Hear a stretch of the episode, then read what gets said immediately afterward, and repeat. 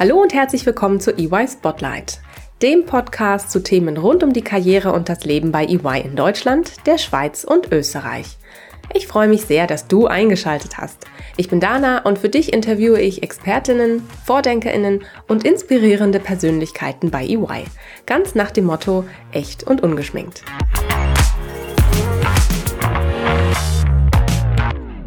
Hallo und herzlich willkommen zur heutigen Folge von EY Spotlight. Ich spreche heute mit meinem Kollegen Ole. Er ist Partner bei EY und leitet den Bereich der IT-Risikoanalyse in unserer Wirtschaftsprüfung am schönen Standort in München. Seit 23 Jahren ist er an Bord und auch wenn es mal herausfordernde Situationen gab und er auch schon mal in Erwägung gezogen hatte, hinzuschmeißen, ist er immer noch bei uns, worüber ich mich natürlich sehr freue. Das und viele weitere Aspekte, die wir heute von ihm hören werden, haben etwas mit Mut zu tun. Mut, auch mal die Komfortzone zu verlassen, in der es sich irgendwie sicher anfühlt. Aber auch Mut, mal das zu tun, was man eigentlich nicht so gerne tut, weil es nicht seinem eigenen Naturell entspricht. Und dann aber wiederum festzustellen, dass es doch gar nicht so schlimm war. Das sind übrigens auch Themen, die Kolleginnen und Kollegen regelmäßig bei Ole lernen, dem das Thema Wissen vermitteln und weitergeben ebenfalls besonders am Herzen liegt. Er weiß genau, wie es den Menschen in seinen Trainings geht, denn er stand einst vor genau denselben Herausforderungen. Herzlich willkommen, lieber Ole. Schön, dass du heute da bist und schön, dass du uns heute erzählst, warum man manchmal mutig sein muss und wie man es werden kann, wenn man es noch nicht ist. Herzlich willkommen auch von meiner Seite. Ich freue mich, bei dir zu sein, Dana. Das ist schön. Ole, bevor wir starten und es heute um das Thema geht, möchte ich gerne von dir wissen, wenn du jede mögliche berühmte Persönlichkeit treffen könntest, welche wäre die Person, die du am liebsten mal zu einem Abendessen oder einem Lunch sprechen möchtest und mal so richtig, ja, mit Fragen löchern möchtest? Also es sind mir sofort zwei Personen in den Kopf gekommen. Das eine ist Albert Einstein, da kommt der Physiker in mir durch. Aber mit einem kleinen Moment länger nachdenken, Nelson Mandela. Okay, gut. Den Physiker habe ich verstanden. Du erzählst ja gleich noch ein bisschen mehr zu deinem Hintergrund. Aber Nelson Mandela, warum genau der? Die Art und Weise, wie er als Mensch authentisch geblieben ist, wie er es geschafft hat, trotz all der schweren Erfahrungen, die er gemacht hat, auch in der Gefangenschaft, gerade in der Gefangenschaft, am Ende ein Land zu integrieren und diesen Hass am Ende hinter sich zu lassen und nach vorne zu gucken. Und das ist aus meiner Sicht eine unglaublich große Leistung. Und äh, das wäre super spannend, da mit ihm mal drüber zu reden. Sehr schön, Ole. Vielen Dank für die Ausführung. So, dann kommen wir mal zu dir. Erzähl mal ein bisschen mehr über dich. Was machst du bei EY? Seit wann bist du an Bord? Ich habe schon ein bisschen erwähnt. Und was hast du gemacht, bevor du zu EY gekommen bist? Also ich habe etwas Untypisches gemacht. Ich habe in Physik studiert und dann auch promoviert und habe dann letztendlich überlegt, okay, was sind so die Themen, die man sich mal anschauen könnte, was sind die Alternativen zu einem weiteren Verbleib an der Universität? Und habe mich dann einfach mal umgehört auf einer Karrieremesse, habe mich beworben und fand das dann ganz ansprechend, was ich über EY gelernt habe. Mich beworben, bin genommen worden und hatte keine Ahnung warum weiß noch, habe zu meiner Frau damals gesagt, du, vielleicht bin ich im Zweifel zum Mittagessen wieder da, weil irgendwann haben die geschnallt, dass ich keine Ahnung habe von dem, was die eigentlich machen. Zum Glück habe ich dann irgendwann geschnallt, dass ich doch ein bisschen Ahnung habe oder ganz viel lernen kann, um Ahnung zu haben. Und das hat mir einfach super viel geholfen über die Zeit. Wahnsinn. Spannende Geschichte, spannender Hintergrund auch. Da frage ich mich natürlich, was bewegt einen Doktor der Physik in der Wirtschaftsprüfung überhaupt anzufangen? Vielleicht dann Schritt eins, dass ich keine Ahnung hatte, was Wirtschaftsprüfung ist. Äh, nein, letztendlich sind es am Ende Leute. Es sind Menschen, mit denen man zusammenarbeitet. Es sind Menschen, denen man dann im Bereich des Bewerbungsprozesses begegnet, wo man das Gefühl hat, hier kann ich was lernen. Und hier kann ich mich weiterentwickeln und hier kann ich die Fähigkeiten, die ich mitbringe, anwenden. Und dann das auch umzusetzen, ist letztendlich das Entscheidende. Und ich stelle weiterhin fest, dass wir ganz, ganz tolle Menschen hier haben, von denen ich immer noch viel lernen kann. Ich habe gerade heute wieder unsere New Joiner begrüßt. Da habe ich ihm auch gesagt, das ist einer der drei Gründe, warum ich einfach immer noch super gerne bei EY bin. Sehr schön, Ole. Gehen wir noch mal einen Schritt zurück. Nach dem Abi, warum hast du dich überhaupt für das Thema Physik entschieden? Was hat dich daran gereizt? Diese Passion für die Physik, wo kommt die her? Letztendlich ist es das Ding auf den Grund gehen. Ich hatte Physik im Leistungskurs, ich wollte verstehen, wie Dinge zusammenhängen Und ich hatte eine Lehrerin, die mir dann gesagt hat, naja, warum willst du Physik studieren? Du hast doch alles verstanden.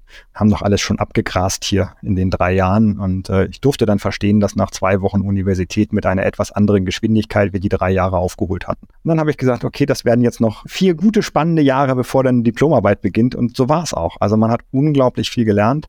Und was ich spannend fand an dem Studium war tatsächlich, es ging immer wieder um das Thema Probleme lösen. Immer wieder die Herausforderung, wie kann ich hier vorgehen? Wie kann ich einen Beweis führen? Wie kann ich eine Rechenaufgabe lösen? Probleme löse ich heute immer noch.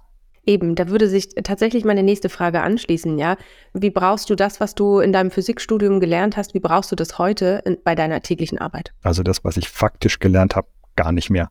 Ich habe zwar das große Glück, einen Kunden zu betreuen, der im Halbleitersektor in Deutschland tätig ist. Das macht super viel Spaß. Das ist für mich back to the roots. Da geht mir das Herz auf, wenn ich da reinkomme und ich sehe die Chips da liegen und denke, wow, cool, hat mich doch mal wieder eingeholt, was ich früher gemacht habe. Viel wichtiger ist letztendlich das, was ich gelernt habe. Einerseits zum Thema Probleme lösen, äh, andererseits aber auch komplexe Dinge überhaupt erstmal verstehen. Also wie zerlege ich überhaupt eine Herausforderung? Wie zerlege ich ein Problem so, dass ich es auch anderen begreifbar machen kann? Ich bin ganz häufig für mich auch so ein bisschen ein Übersetzer zwischen den Welten, also zwischen einer IT-Welt, zwischen einer Welt in der Wirtschaftsprüfung, wo man eben sagt, wie kann ich Menschen das, was ich mache, am Ende begreifbar machen?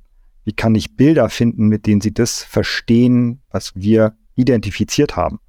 Wie kann ich sie auf einen Weg begleiten, Dinge abzustellen, besser zu werden? Wirklich spannendes Thema.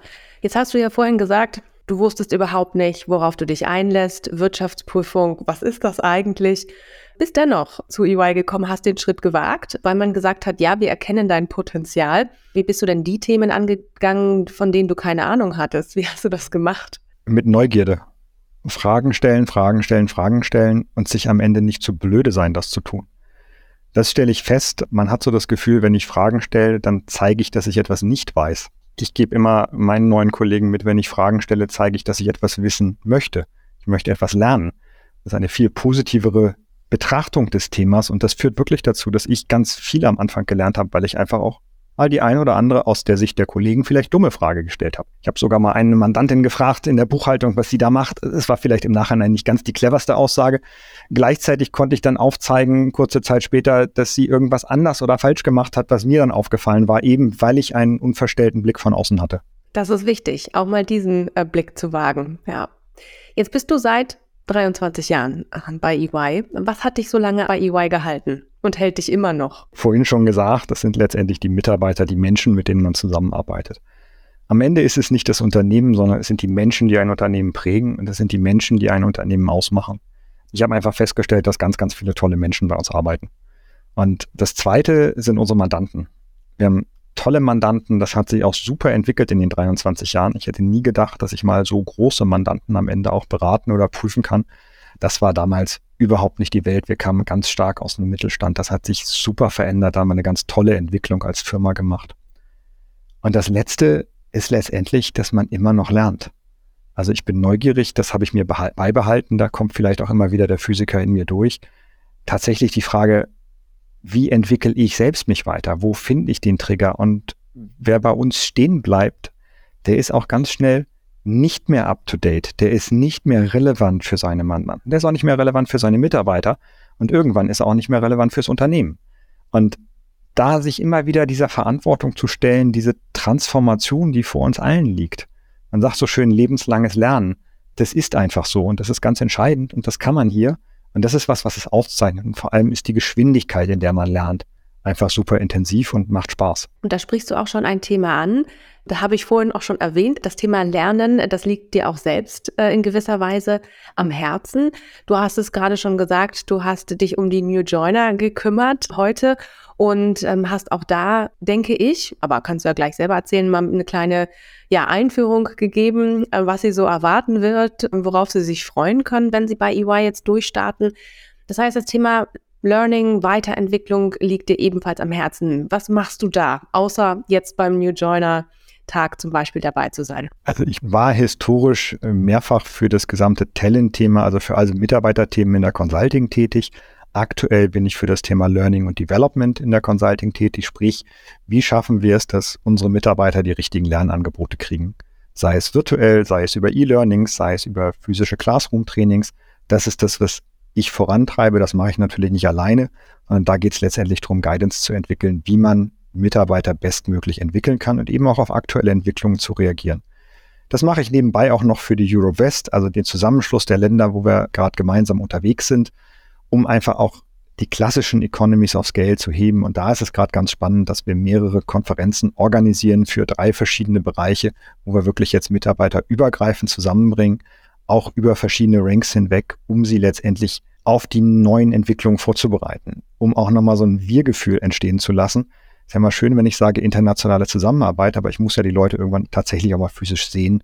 Dann ändert sich was. Wenn du jetzt mal auf deine ja, 23 Jahre bei EY zurückblickst, was würdest du sagen? Was waren die größten Highlights für dich? Da gab es sicherlich viele, aber hast du vielleicht welche, die dir besonders in Erinnerung geblieben sind? Ich habe so einen kleinen, das war, als ich damals Senior war. Ich war gerade nicht zum Manager befördert worden, weil zwei andere da noch einen Tick schneller waren. Ich habe mich dann aber versucht, in dem Jahr auch schon als Manager zu verhalten und ich bin dann zu meinem damaligen Manager reingegangen, hatte einen unterschriebenen Auftrag und habe gesagt, hier einen fertigen Auftrag, gesagt, du musst unterschreiben, der Kunde wird auch unterschreiben, ich darf es einfach noch nicht. Und by the way, das ist mein Auftrag. Und das war so ein erstes Gefühl von, es ist cool, hier mit dem Kunden gemeinsam was zu machen und damit am Ende auch Geld zu verdienen. Und das zweite ist dann zig Jahre später gewesen, kurz bevor ich Partner geworden bin, haben wir das erste wirklich große Prüfungsmandat gewonnen. Und da weiß ich auch heute noch, da schrieb mich eine Kollegin, die ich gut kenne, über einen Chat an und schickte mir nur den Link zu der Pressemitteilung des Unternehmens. Und das ist so eine Situation, da kann ich heute noch Augen zumachen, kurz dran denken, es läuft mir kalt den Rücken runter und ich bin sofort wieder in dem Gefühl drin, sage, wow, cool. Da haben wir lange drauf hingearbeitet und dann diese Bestätigung zu bekommen. Als Team, wir wollen das mit euch. Das macht einfach total viel Spaß. Und vielleicht einen letzten Punkt, ist mir gerade neulich wieder passiert, ähm, schrieb eine Kollegin, ich glaube nach 14 Jahren, ihre Abschiedsmail. Dachte erstmal so, an den Namen kann ich mich gar nicht mehr erinnern. Und erwähnte dann, dass sie als Praktikantin bei mir und bei einem Kollegen angefangen hat und eben auch da gelernt hat, wie ist diese Teamkultur bei EY. Und wenn sich jemand nach so einer langen Zeit noch daran erinnert, das ist immer total genial, weil das ist gar nicht das, was mir bewusst ist. Das ist dann das Feedback, was ich darüber bekomme, dass einiges von dem, was ich eben mache, ankommt, hängen bleibt und Eindruck lässt. Das ist doch schön. Das ist doch eigentlich, sind das die schönsten Früchte äh, deiner Arbeit, oder? Mal so kurz zusammengefasst. ja, das ist sensationell und das macht super viel Spaß und dann kann man auch gut über die eine oder andere schwierige Situation mal hinwegdenken. Ja, das glaube ich auch. Du sprichst es gerade an, schwierige Situation. Da gab es bestimmt auch die eine oder andere, nicht wahr? Ja, ich habe zwei Sachen vor Augen. Das eine ist tatsächlich, als ich mal, und das war schon, passt gut zum Thema mutig sein, mal Nein sagen musste. Nein sagen zu einem großen Pitch, wo ich eine Rolle hätte spielen sollen, wo ich dann gesagt habe, sorry, das passt gerade nicht, ich habe privat eine Urlaub geplant, ich bin in der Woche nicht da. Ich hatte dann zwei Kollegen, die eben gesagt haben, sorry, du musst. Und ich habe gesagt, nein, ich muss nicht. Und rückblickend hat der eine dann gesagt, ich verstehe dich, finde es immer noch nicht gut, aber ich verstehe dich. Wir haben den Job auch nicht gewonnen. Und rückblickend sage ich, wenn ich das damals nicht gemacht hätte, wäre ich nicht so lange in dieser Firma geblieben. Weil ich glaube, es ist auch wichtig, dass man seinen eigenen Weg geht und sagt, was bin ich bereit beizutragen und was bin ich eben auch nicht bereit. Und diese Grenze auch zu definieren. Und die ist flexibel. Die ändert sich mal. Aber zu wissen, dass ich diese Grenze selbst definieren kann und dass sie nicht jemand anders für mich definiert, ist ganz wichtig. Und das zweite Erlebnis, war ich längst Partner, hatte Rollen, ähm, war verantwortlich eben, ich hatte das Thema Talent angesprochen, war verantwortlich für einen Bereich in der Consulting und habe dann, nachdem wir einen neuen Chef bekommen hatten, der mich, ich sag mal auf gut Deutsch, nach einem Jahr abgesägt hat, äh, nach einem Jahr, in dem er mir nicht ein detailliertes Feedback gegeben hatte, ob ich, was ich hätte besser machen können. Und ähm, das fand ich vom Umgang total schwierig und ich wäre damals, glaube ich, sofort gegangen, wenn ich nicht am Anfang des Jahres schon ein Sabbatical geplant hätte. Und so habe ich gesagt, gut, ich gehe erstmal die vier Monate raus, das Sabbatical war geplant und dann überlege ich, was mache ich. Das war keine einfache Entscheidung. Und ich habe am Ende für mich entschieden, ich gucke mir das jetzt wieder an und ich lasse nicht von einer Person so viele tolle Erfahrungen von anderen Personen kaputt machen. Und am Ende hat das auch funktioniert. Es war nicht einfach zurückzukommen, aber mir haben ganz viele Kollegen eben auch wieder zurückgespielt, hey, schön, dass du wieder da bist. Und einige sogar, wir haben gar nicht mehr damit gerechnet, dass du wieder da bist. Und haben sich einfach gefreut und man merkt dann auch, was das auslöst bei den Menschen und wie man eben auch mit den Kollegen zusammenarbeiten kann. Und wenn es dann mal vom Chef vielleicht nicht das Feedback gibt, dann gibt es das Feedback von den Kollegen, dass man eben sagen kann, ist ja doch nicht alles falsch, was ich hier mache. Mhm. Sehr schön. Sehr herausfordernde Situation, wie ich finde, auch auf Partnerebene. Du hast ja gesagt, du warst zu dem Zeitpunkt schon Partner. Finde ich sehr spannend, wie du damit umgegangen bist. War das Sabbatical schon, du hast gesagt, du hast es vorher geplant. Es war jetzt aber nicht aus der Situation heraus, dass du da eine Schwierigkeit hattest. Nein, es war wirklich vorher schon geplant und es war sozusagen äh, die richtige Ausfahrt zur richtigen Zeit. Mhm. Klingt auch so, manchmal muss man auch Glück haben und ähm, es gab mir einfach die Zeit, auch mal komplett was anderes zu machen und das Thema dann auch wieder zu überdenken. Das aber wirklich erstmal zu parken und eben nicht in der Emotion zu reagieren, sondern wirklich danach hinzugehen, draufzuschauen und zu sagen, wie gehe ich jetzt damit um. Mhm. Was hast du denn gemacht während deines Sabbaticals, wenn ich fragen darf? Wir sind äh, dreieinhalb Monate mit einem schweren Rucksack, ich und meine Frau, durch Norwegen und Schweden gelaufen, haben dabei so roundabout 1500 Kilometer äh, durchquert, viel gezeltet, viel in den norwegischen Hütten übernachtet und haben ganz tolle Leute kennengelernt. Wow, das klingt nach einer großartigen Reise und nach äh, ganz viel Mut, um mal auf das Thema wieder zurückzukommen. Du hast ja vorhin auch schon ein bisschen angesprochen, wie Mut dich äh, an der einen oder anderen Stelle begleitet hat. Aber so eine Reise zu Fuß mit einem riesen Rucksack durch ein fremdes Land finde ich auch sehr mutig. Hattet ihr denn davor schon Erfahrungen für so lange Wandertouren? Erfahrung würde ich sagen, nicht wirklich. Wir hatten das äh, zwei, drei Mal in kleineren Touren gemacht. Also wir waren immer schon gerne draußen irgendwo. Das war auch was, was meine Frau und ich uns gemeinsam erarbeitet haben. Hatten dann mal eine Vier-Tage-Wanderung gemacht in Schweden, hatten dann danach gesagt, boah, das ist cool, wir satteln gleich nochmal einen drauf und machen das nochmal für zehn Tage.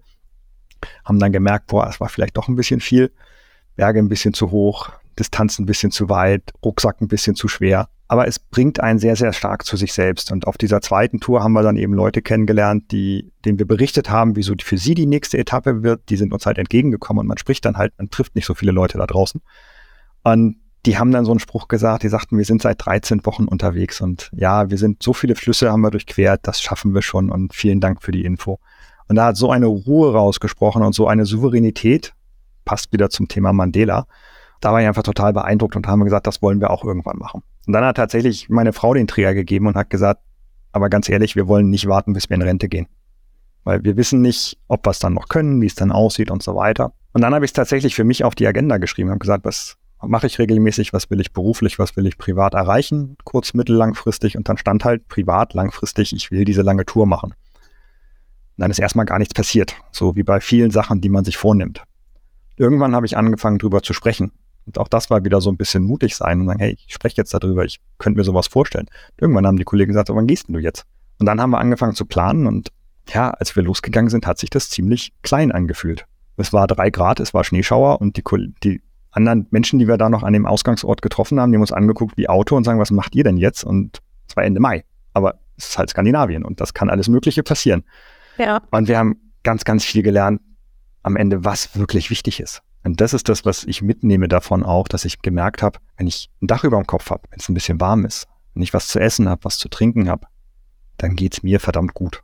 Und vieles von dem, was wir in unserer normalen Welt gerne hätten, ist am Ende gar nicht so wichtig. Und für mich ist dieses Draußensein tatsächlich ein Erden und der Mut hat sich da komplett ausgezahlt. Und ich gehe auch heute ganz anders damit um, weil ich eben aus dieser Komfortzone raus mittlerweile auch weiß, wie gehe ich mit gewissen Sachen um. Und wenn ich jetzt in den Bergen unterwegs bin, bin ja wie gesagt in München, dann weiß ich mit vielen Situationen umzugehen, wenn dann das Wetter schlechter wird. Dann kann ich mit umgehen, ist kein Problem. Ich weiß jetzt, ich kann, wenn es Not tut, auch so und so lange durchgehen.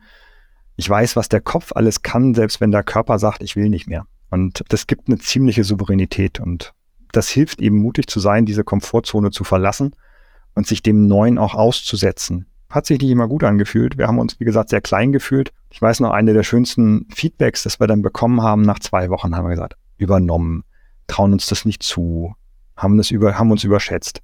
Und dann trafen wir eine Norwegerin, die das alleine machte mit ihrem Hund, die 20 Jahre jünger war und die so zu uns ganz lapidar meinte, also 70 Prozent der Zeit hier draußen ist echt doof.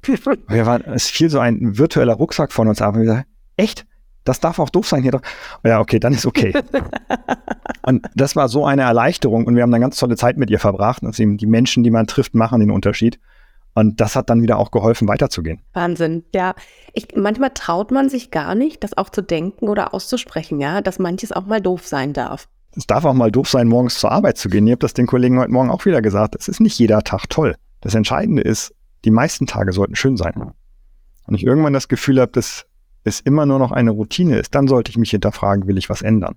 Und das ist eben auch spannend, weil ich dieses will ich was ändern, kann ich ja auch in einer Firma machen. Ich muss ja dafür noch gar nicht die Firma wechseln.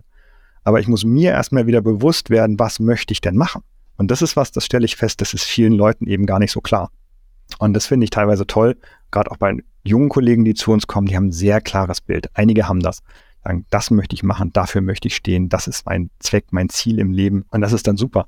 Und andere finden das erst mit der Zeit. Ich habe das nicht gehabt, als ich angefangen habe. Mhm. Wie bist du da vorgegangen, um das für dich zu entdecken? Ich glaube tatsächlich, A, drüber nachdenken, was mir persönlich wichtig ist, drüber nachdenken, wie ich die Themen, die mir wichtig sind, auch umsetzen kann und dann auch mit anderen Leuten drüber sprechen. Also ich weiß heute noch ein, ein Thema, da habe ich das erste Mal, da hatte ich diese Talentrolle für Consulting und bin dann gefragt worden, eine andere Rolle zu übernehmen.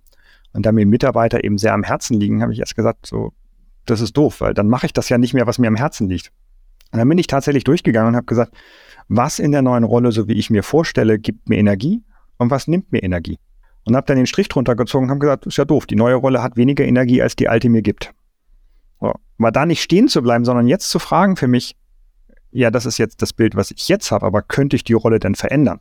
Und dann habe ich eben die Rolle verändert, sodass ich gesagt habe, wenn ich diese Rolle mache, würde ich sie gern so umsetzen, dass ich eben als Führungskraft vielleicht noch ganz anders auf die Menschen einwirken kann. Und habe dann gesagt, okay, wenn ich das tue, wenn mir das gelingt, gibt es mir auch mehr Energie. Und das zu reflektieren hat mir geholfen. Und da hilft dann immer wieder ein Austausch mit anderen. Mhm, okay, danke dir. Jetzt hast du vorhin erzählt, berichtet von deinem Sabbatical. So jetzt mal einen Strich drunter zu machen, würdest du es wieder machen? Ähm, Sofort. Würdest du alles genauso gleich wieder machen oder? Ich glaube, ich würde es sogar so genauso gleich wieder machen, wobei es natürlich nicht genauso gleich ist. Weil natürlich dadurch, dass man diesen Mut mal gehabt hat oder ich sage lieber eher die Komfortzone verlassen habe, ist es etwas weniger oder etwas mehr komfortabel, weil ich natürlich ein bisschen mehr weiß, was auf mich zukommt. Und andererseits ist das Spannende da draußen, es kann dann komplett anders sein. Wir haben einen guten Bekannten, der hat das ein Jahr später gemacht. Und während wir einen langen Winter hatten, hat der eine Dürre gehabt. Und während wir über Flüsse nicht rübergekommen sind, weil wir, wir teilweise im Juli noch Schneeschmelze hatten, hat der gesagt, ich habe kein Wasser gefunden, weil die Flüsse alle ausgetrocknet waren. So, und das kann man nicht vorhersehen. Und ich glaube, das ist was ganz Spannendes, wenn, wenn man draußen in der Natur ist, da ist man als Mensch einfach klein. Und da geht es nur darum, da, da sind die Rahmenbedingungen gesetzt und ich kann mich innerhalb dieser Rahmenbedingungen bewegen und ich kann entscheiden, wie ich mit dem, was da passiert, umgehe. Ich kann entscheiden, ob ich eine gute Laune behalten will oder ob ich mich davon runterziehen lasse. Und das ist die Einstellung und das macht unglaublich viel aus, wenn man da überlegt, wie kann ich die richtige Einstellung mitbringen. Mhm. Als du aus deinem Sabbatical zurückgekommen bist, war da vieles anders? Ja, also zum einen dieses Thema Erden hatte ich schon angesprochen. Man geht mit vielen Sachen ganz anders um. Zum anderen auch die schwierige Situation, die hat sich natürlich nicht sofort aufgelöst. War am Anfang sehr stark beobachtend und habe dann gesagt, will ich das, will ich das nicht, gefällt mir das, gefällt mir das nicht. Und ich hatte dann tatsächlich einen morgens, als ich ins Büro gegangen bin, so diesen, diese Frage in, in mir drin, wann ziehst du dich an deinem eigenen Schopf ähm, wieder aus diesem Sumpf, in dem du dich gerade befindest, raus? Und das war ganz interessant, weil ich habe gesagt, es war ein, war ein Wann und kein Ob. Und dann habe ich gesagt, ja, wenn es nur eine Frage der Zeit ist, kann ich auch jetzt anfangen. Und das war tatsächlich wieder der Moment, wo es Klick gemacht hat und wo ich dann gesagt habe, welche Rolle will ich hier machen? Welchen Beitrag will ich hier leisten, unabhängig davon, ob das mein Chef gerade gut oder schlecht findet? Und das war für mich eine ganz, ganz wichtige Thematik. Was würdest du denn sagen? Ist Mut eine Voraussetzung, um Erfolg zu haben? Ich glaube in gewisser Weise schon, weil ich habe am Anfang das Fragestellen angesprochen. Und das erfordert ja auch schon Mut. Und ich glaube, der Mut ist etwas, was einen dazu bringt, Dinge auszuprobieren. Mut ist etwas, was einen dazu bringt, die Komfortzone zu verlassen. Und da fängt halt Entwicklung an. Wenn ich immer nur in meiner Komfortzone bleibe und nicht mutig bin, das ist ein Punkt, wo ich mich eben auch nicht weiterentwickle. Ein ganz konkretes Beispiel. Meiner Mutter geht's gerade nicht so gut. Die ist jetzt seit zwei Monaten pflegebedürftig. Und das war für sie natürlich eine Riesenumstellung. Und ich habe unglaublich viel gelernt in dieser Zeit. Weil es natürlich nimmt es einen emotional total mit. Und sie ist in der Nähe von Hamburg, ich in München, einziges Kind. Das ist schwierig. Und ich habe einen zusätzlichen Ballast in meinem virtuellen Rucksack gehabt. Und für mich auch wieder den Mut zu sagen, wo lasse ich mich drauf ein und wo lasse ich mich nicht drauf ein? Wo grenze ich mich auch mal ab, um mich selbst zu schützen? Und auch das ist immer noch eine Gratwanderung. Und auch da hat mir der Austausch geholfen. Ich war dann auch mutig genug, das meinem Chef zu sagen, das meinen Kollegen zu sagen, du, es geht gerade nicht so, wie es normalerweise geht, weil mich etwas belastet. Das Spannende ist immer, dann helfen einem andere. Dann, wenn man authentisch ist, wenn man die Dinge ausspricht, dann kriegt man eben auch die Unterstützung, die man braucht. Dann kann man auch wieder sich selbst weiterentwickeln. Und ich sehe das heute nicht als Belastung, sondern tatsächlich als Wachstumschance. Aber es hat gedauert. Also die ersten sechs Wochen waren schon ziemlich belastend. Das glaube ich. Aber ich weiß, ihr habt mittlerweile ja einen guten Modus für euch gefunden. Dafür an der Stelle erstmal alles, alles Gute in die Richtung. Danke dir. Oder ich weiß, ähm, es gab auch noch eine andere Situation, wo du sehr mutig sein musstest. Ich gebe dir mal, ich gebe dir mal einen Tipp. Du hast mir von einer Geschichte erzählt, da bist du in ein ICE eingestiegen und dann hast du jemanden getroffen. Erzähl mal. Damals war ich Senior Manager und hatte gerade so für mich das erste äh, externe Coaching hinter mir, um mich selbst weiterzuentwickeln. Und da ging es darum, Menschen anzusprechen. Für mich war das damals eine doofe Situation, zum Telefonhörer zu greifen und jemanden anzurufen. Ich hatte immer so dieses Gefühl, das habe ich dann rausgefunden über das Coaching, ich störe die Person. Habe dann über das Coaching für mich verstanden, na gut, das kann die Person mir aber auch gerne selbst sagen. Und ich hatte dann so einen Moment, bin von Berlin nach Hamburg zurückgefahren, ICE, vorne das kleine Abteil, wo so 12, 13 Sitze noch drin sind. Setzte mich dahin, war ganz alleine, dachte, oh schön, habe ich meine Ruhe, kann ich ein bisschen lesen oder arbeiten. Und dann kam plötzlich Ulrich Wickert rein. Für die Jüngeren, die den Podcast vielleicht hören, damals Mr. Tagesschau, Mr. Tagesthemen, wirklich eine graue Eminenz in der Nachrichtenlandschaft in Deutschland, der auch ganz starke Interviews mit Persönlichkeiten geführt hat, auf eine ganz tolle Art und Weise. Und in meinem Kopf ging's los. Spreche ich ihn jetzt an? Spreche ich ihn nicht an? Spreche ich ihn an? Spreche ich ihn nicht an? Und dann sind zwei Sachen passiert. Erstens, ich habe gesagt, wie fühle ich mich, wenn ich es tue? Also wie fühle ich mich, wenn ich mutig genug war? Und zweitens, ich habe versucht, ein Thema zu finden, zu sagen, wie kann ich das mit etwas verknüpfen, dass ich es nicht nur platt anspreche.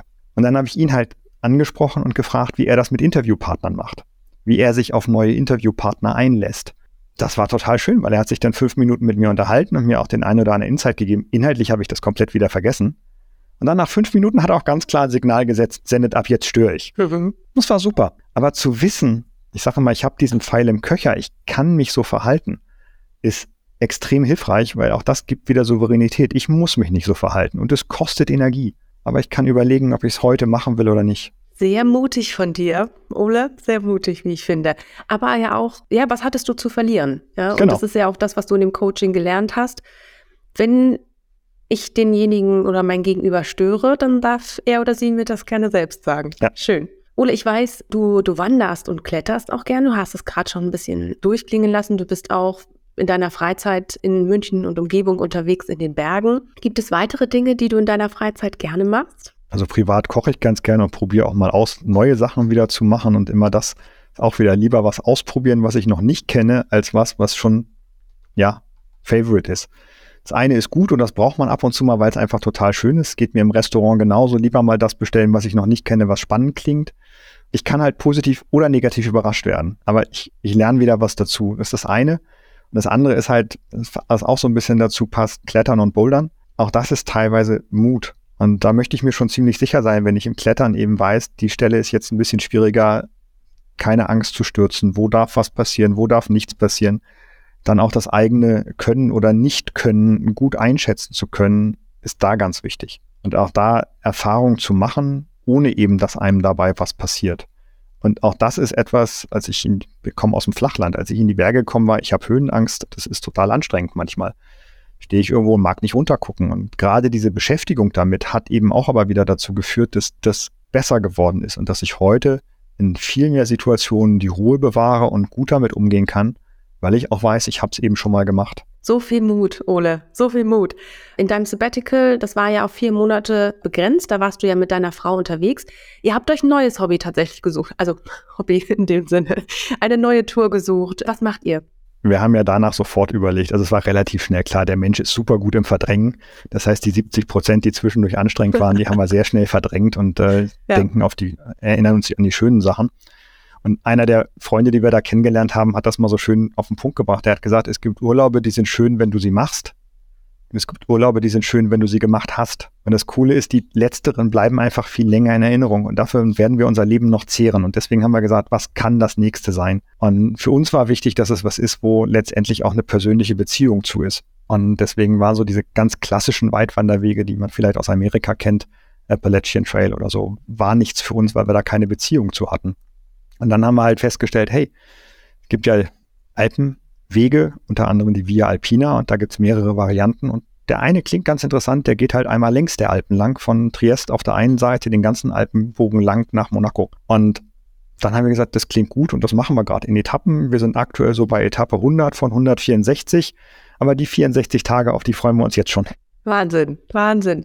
Sehr schön. Ähm, tolles Ziel, was da vor euch liegt. Ähm, wünsche ich euch ganz viel Erfolg. Zum Schluss bleibt mir noch eine Frage. Und zwar würde ich von dir gerne wissen, gibt es aus deiner Sicht ein Rezept für eine lange erfolgreiche Karriere, vor allem bei EY? Ich glaube Offenheit. Ich bin das heute Morgen auch gefragt worden und ich habe gesagt, tatsächlich die Offenheit, auch andere Dinge auszuprobieren, die vielleicht nicht im eigenen Fokus sind. Ich habe das mal so schön von einem erfahrenen Kollegen gelernt, der uns auf den Weg gegeben hat, wann immer ihr gefragt werdet, ob ihr etwas machen wollt, überlegt zweimal, bevor ihr Nein sagt. Und da waren für mich zwei wichtige Botschaften drin. Erstens, es ist okay, Nein zu sagen. Und auch dieses Nein, wie vorhin schon angesprochen, erfordert ja ein bisschen Mut. Und zweitens, irgendjemand hat sich was dabei gedacht, dass er gerade dich jetzt gefragt hat. Und insofern sollte man mal überlegen, was das ist und ob das nicht vielleicht für einen interessant ist. Und ich habe einige der spannendsten Aufgaben am Ende gehabt, weil ich in so einer Situation mal gesagt habe, keine Ahnung, klingt spannend, ich kümmere mich drum. Und ich glaube, das macht es am Ende auch aus, dass man sich eben weiterentwickelt. Und deswegen die Offenheit als Basis, die Neugierde, die dazu kommt, um sich weiterzuentwickeln und dann gucken, was daraus wird. Sehr schön. Danke dir, Ole.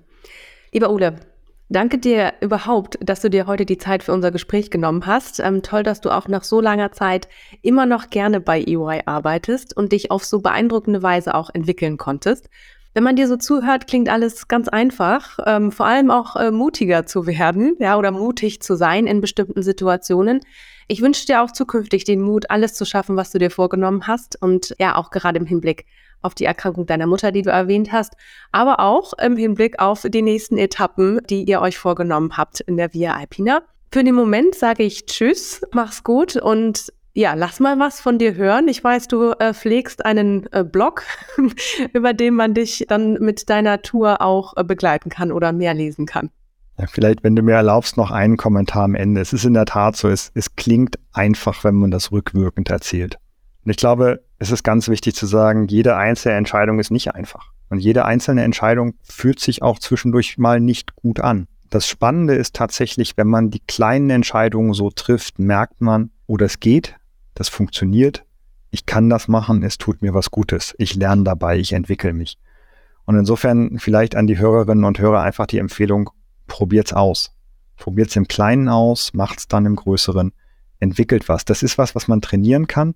Das klingt rückwirkend dann total easy. Das war's nicht. Es war manchmal eine schwierige Geschichte, es waren schwierige Entwicklungen, schwierige Wege, aber am Ende habe ich immer wieder was mitgenommen. Und das hat mir geholfen, aus eben diesen schwierigen Erfahrungen dann auch zu lernen. Sehr schön. Danke, Ole, für den Zusatz. Dann bis ganz bald. Mach's gut. Sehr gerne. Vielen Dank, Dana. Tschüss. Ihr möchtet mehr darüber erfahren, wie ihr in der Wirtschaftsprüfung bei EY einsteigen könnt oder im Consulting? Dann schaut euch auf unserem Jobportal um und bewerbt euch. Mehr Infos zum Karriereeinstieg bei EY findet ihr auf unserer Karriere-Webseite. Die Links dazu gibt's wie immer in den Show Notes.